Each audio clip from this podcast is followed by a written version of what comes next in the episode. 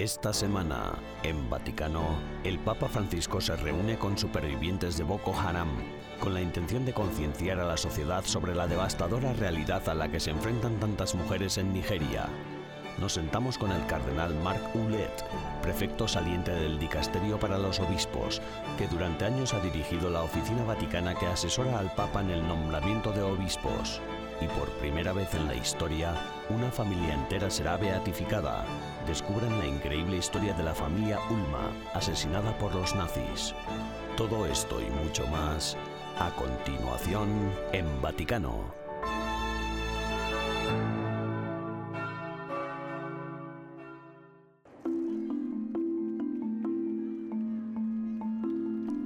Viernes 17 de marzo, en la parroquia romana de Santa María delle Grazie al Triunfale, el Papa Francisco presentó una liturgia penitencial con la que abrió la décima edición de la iniciativa cuaresmal de oración y reconciliación conocida como 24 horas para el Señor impulsada por el propio Papa Francisco y promovida por el Dicasterio para la Evangelización, 24 horas para el Señor tiene lugar el cuarto domingo de Cuaresma, el llamado Domingo Letare.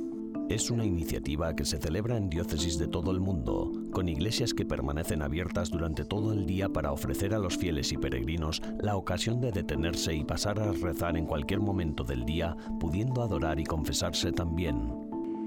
En quel momento, mentre ci riconosciamo, En este momento, cuando nos damos cuenta de que estamos desnudos, Él nos viste con el traje festivo. Ese es y debe ser el sentido del sacramento de la reconciliación, un encuentro festivo que sana el corazón y nos deja paz interior. No un tribunal humano al que acercarse con temor, sino un abrazo divino en el que encontrar un consuelo. un abbraccio divino da cui essere consolati. El Papa Francisco, en su homilía, también se dirigió a sus hermanos confesores, pidiéndoles que perdonen todo y que perdonen siempre. Per favore, fratelli, perdonate tutto. Perdonate sempre.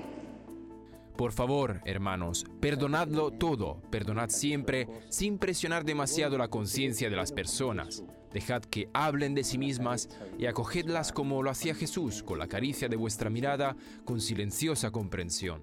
Por favor, el sacramento de la penitencia no es para torturar, sino para otorgar paz. Per torturare, per dare pace. Tras la exposición del Santísimo Sacramento, el Papa Francisco también confesó a algunos penitentes. Y al final del rito de la bendición eucarística, el Santo Padre regresó al Vaticano, mientras los demás sacerdotes continuaban confesando a los numerosos fieles presentes.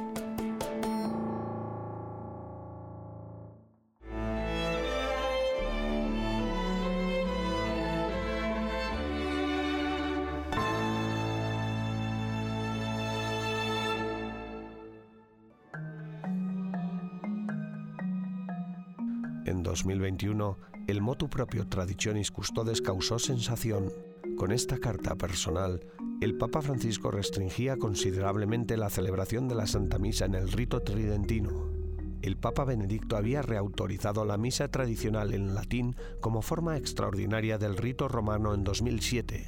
Sin embargo, con la Traditionis Custodes, Francisco anuló el motu propio de su predecesor y decretó que para celebrar misas en rito tridentino sería necesario un permiso previo del obispo diocesano.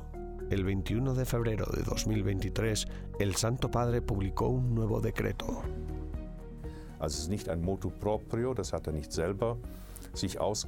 No es un motu propio, por lo que no se le ocurrió al Papa ni se le recomendó que lo escribiera él mismo, sino que se lo presentó a la congregación y luego lo firmó en el contexto de la audiencia. Este decreto trataba el hecho de que la aplicación de la Traditionis Custodes había causado dificultades evidentes. Se mencionaban dos puntos. Uno era la celebración de la forma extraordinaria en las iglesias parroquiales y el otro la cuestión de permitir el uso del misal de 1962 a los sacerdotes ordenados después de la entrada en vigor de la Traditionis Custodes. La Traditionis Custodes ya era muy clara en ese punto, pero no lo era en el caso de las iglesias parroquiales, y como resultado, algunos obispos diocesanos probablemente dieron dispensas y permitieron misas en iglesias parroquiales, lo que iba en contra del texto de la Traditionis Custodes. Y a este respecto se ha dicho ahora con claridad, No se puede hacer eso. Dar ese permiso está reservado a la Santa Sede y por tanto debe solicitarse allí. Das ist dem Heiligen Stuhl vorbehalten muss deshalb dort beantragt. Antes de la publicación de Traditionis Custodes, el Papa Francisco había realizado una encuesta entre los obispos sobre la misa tradicional en latín. Los resultados de aquella encuesta impulsaron finalmente al Papa a promulgar las actuales restricciones.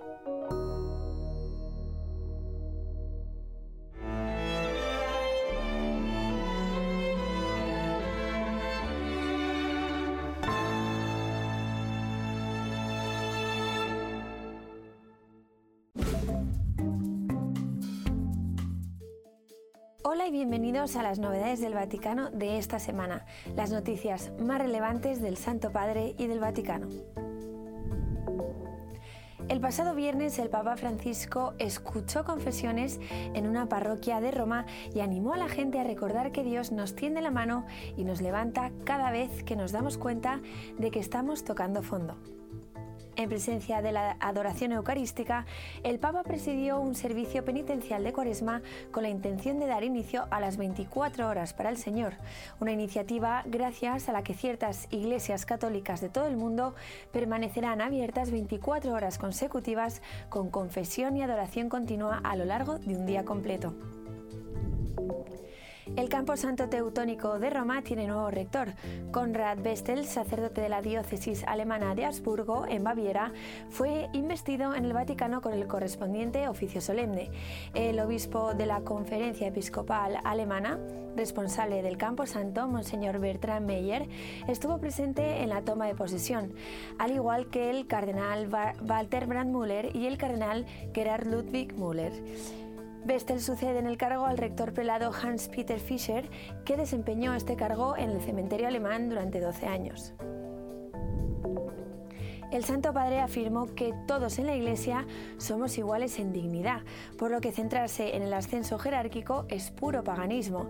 En la audiencia general celebrada en la Plaza de San Pedro, dijo, en el marco de la unidad de la misión, la diversidad de carismas y ministerios no debe dar lugar dentro del cuerpo eclesial a categorías privilegiadas.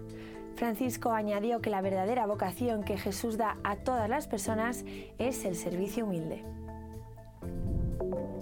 Varios centenares de adoradores se reunieron frente a la Basílica de San Pedro de Roma para participar en la primera adoración eucarística mensual, que incluyó música, lecturas de las escrituras y oraciones intercaladas con momentos de silencio.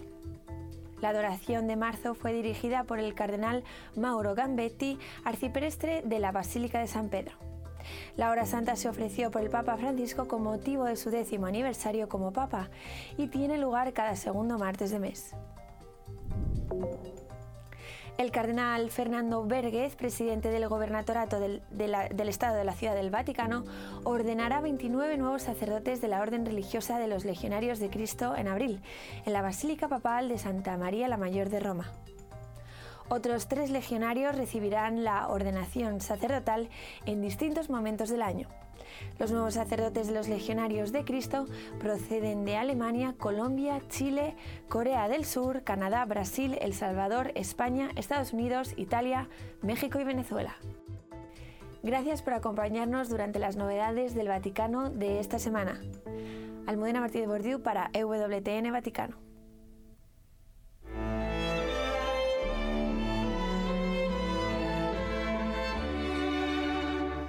Breves instantes regresamos con más en Vaticano.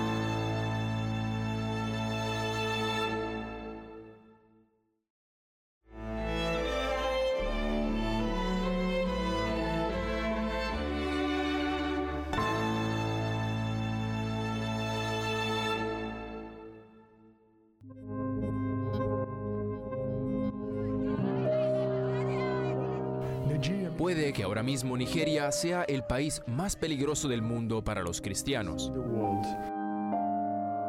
Nigeria, conocida como el gigante de África, es la mayor economía y la mayor democracia del continente, con una población que, según las proyecciones, será la tercera del mundo en 2050. También es la mayor nación mixta musulmana cristiana del mundo.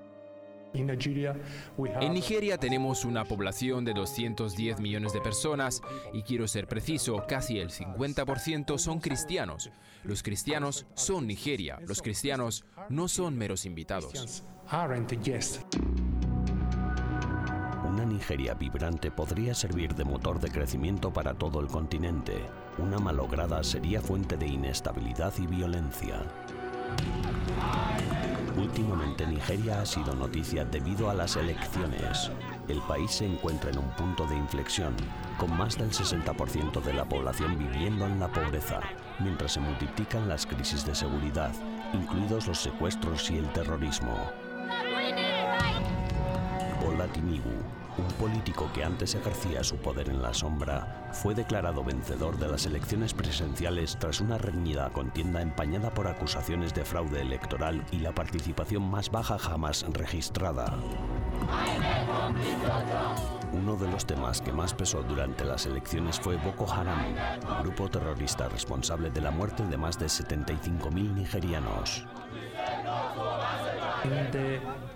En la iglesia nigeriana solo en 2022, 28 sacerdotes fueron secuestrados y tres de ellos asesinados. Es inaceptable el silencio de los países occidentales.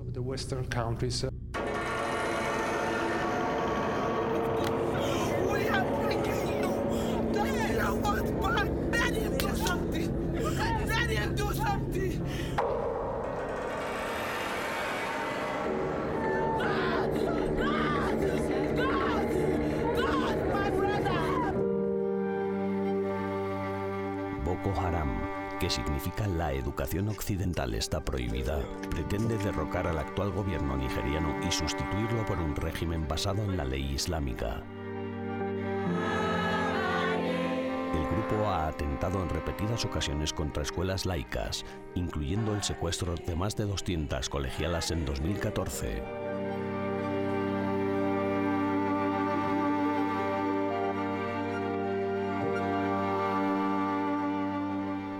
Francisco, en la audiencia general del 8 de marzo, se reunió con dos víctimas de Boko Haram, María Joseph, de 19 años, y Janada Marcus, de 22.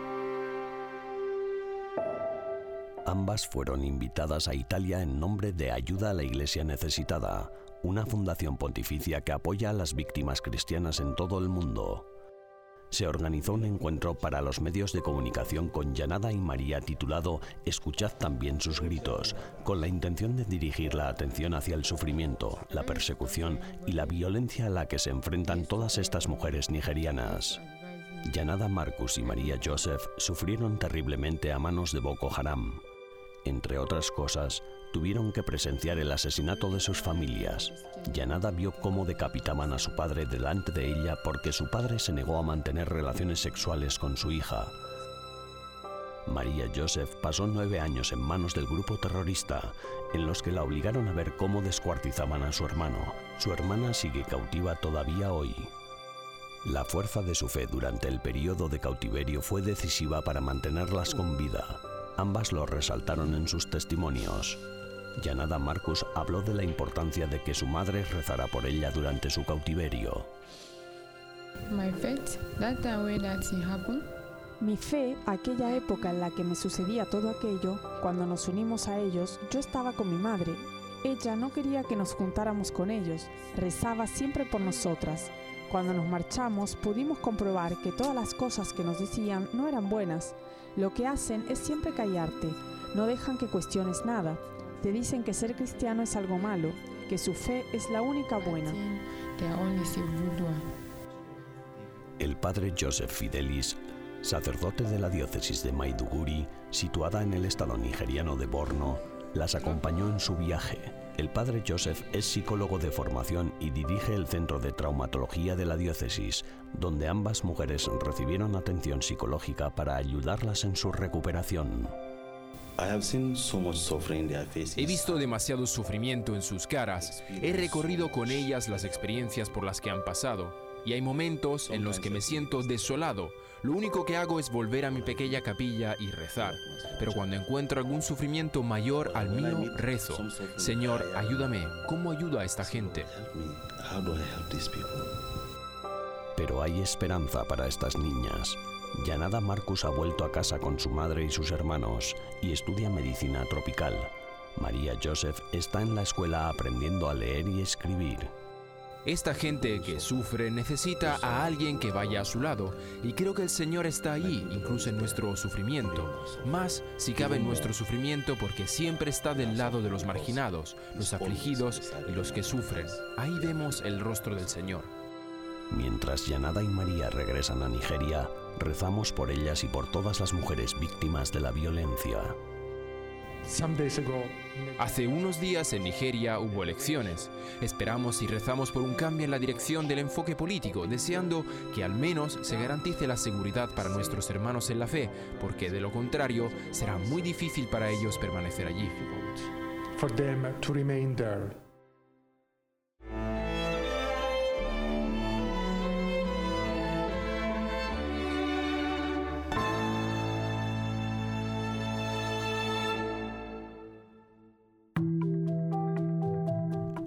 Cardenal Marc Oulet, prefecto saliente del Dicasterio para los Obispos, ha dirigido durante más de 12 años la oficina vaticana que asesora al Papa en el nombramiento de obispos. Además, el cardenal, de 78 años de edad, ha servido a tres papas. El cardenal Oulet conversó con Andreas Stonhauser, director de la oficina de EWTN Vaticano, y con Hannah Brockhaus, corresponsal en Roma de la Agencia Católica de Noticias, Hablando de diferentes contextos y con la experiencia que ha adquirido usted aquí en el Vaticano, pero también en América del Norte y en América del Sur, ¿cómo describiría las relaciones transatlánticas entre los obispos de esos continentes y el Vaticano?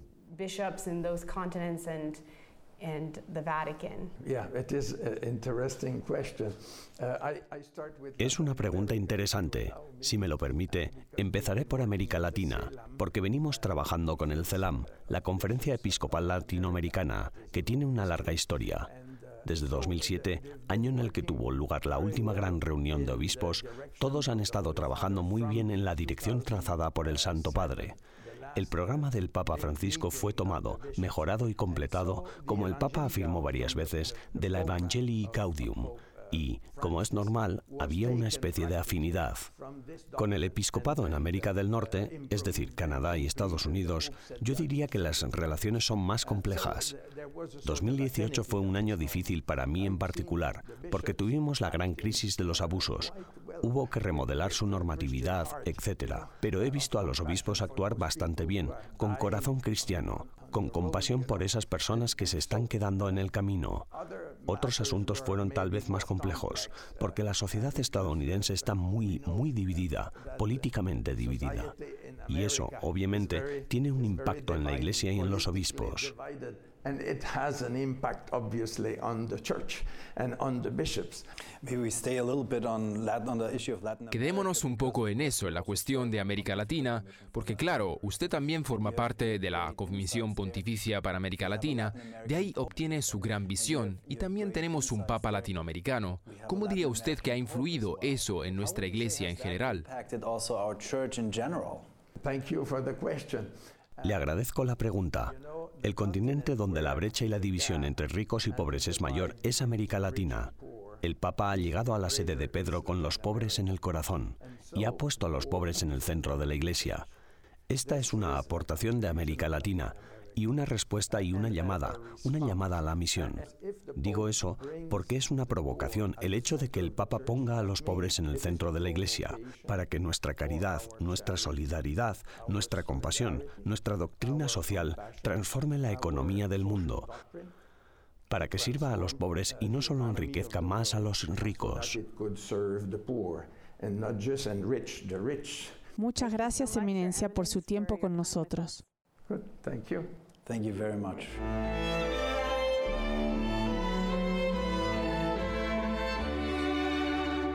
Tras una breve pausa, regresamos con más en Vaticano.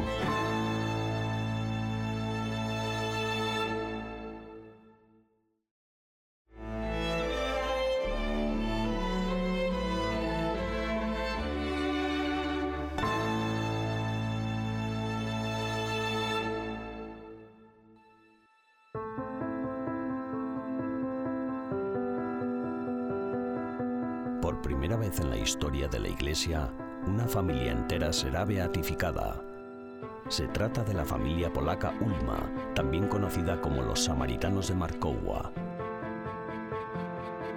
All'alba, verso le 4 del mattino del 24 marzo del 1900. Al amanecer, hacia las 4 de la mañana del 24 de marzo de 1944, aquí en Markova, en casa de la familia Ulma, de Joseph y Victoria y sus siete hijos, entre ellos uno todavía en el vientre materno, los soldados alemanes llamaron a la puerta de la casa con un objetivo muy preciso, castigar severamente a toda la familia Ulma, porque, según la ley de los ocupantes alemanes, cualquier ayuda a los judíos estaba terminantemente prohibida. In qualsiasi modo aiutare gli ebrei. Se ganaron este nombre porque les movía el mandamiento del amor y el ejemplo del buen samaritano. Fueron asesinados por el régimen nazi por dar refugio a ocho judíos durante la Segunda Guerra Mundial. En 1942, los alemanes mataron a la mayoría de los habitantes judíos de Markowa, ciudad polaca situada en la frontera de la actual Ucrania. Muchas familias polacas tomaron la heroica decisión de esconder a los judíos en sus casas.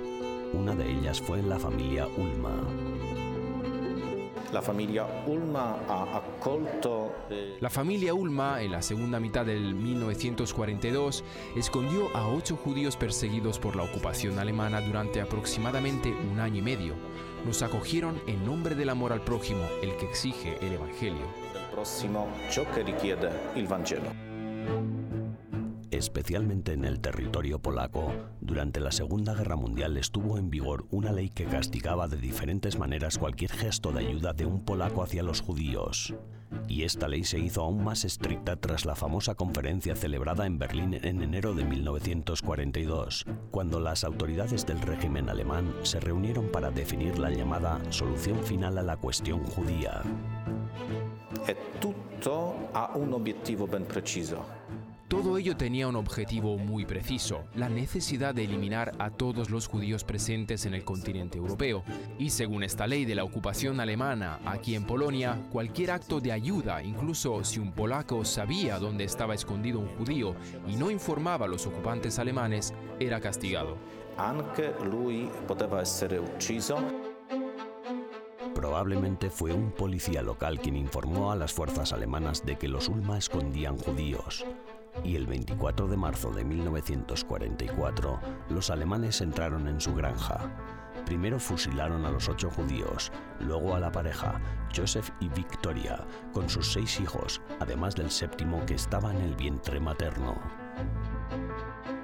L'aspetto più eh, originale El elemento más original de esta beatificación de toda la familia Ulma consiste precisamente en la beatificación de un niño no nacido, no solo naturalmente, sino también espiritualmente no nacido a través del bautismo, el sacramento del bautismo. Especialmente la Iglesia con esta decisión sacude nuestras conciencias recordándonos el carácter sagrado de toda vida humana que comienza en el momento de la concepción y hasta la muerte natural. Por tanto, es una reafirmación, es un himno a la santidad y a la dignidad de toda vida humana. è un grande inno della santità e della dignità di ogni vita umana. En 1995, la familia Ulma, junto con otros 6.000 polacos, fue incluida en la lista de justos ante las naciones en Yad Vashem, el memorial del holocausto situado en Israel. Questo concetto di eh, proclamare beati tutta l'intera famiglia Con este concepto de proclamar beatos a toda la familia, a los padres con siete hijos, entre ellos también uno en el seno materno, la Iglesia desea sobre todo confirmar, subrayar la belleza y la importancia del matrimonio y de la vida familiar. del matrimonio e della vita familiare. El 10 de septiembre de 2023, 20 años después del inicio del proceso de beatificación, se beatificará en Markowa a toda la familia Ulma.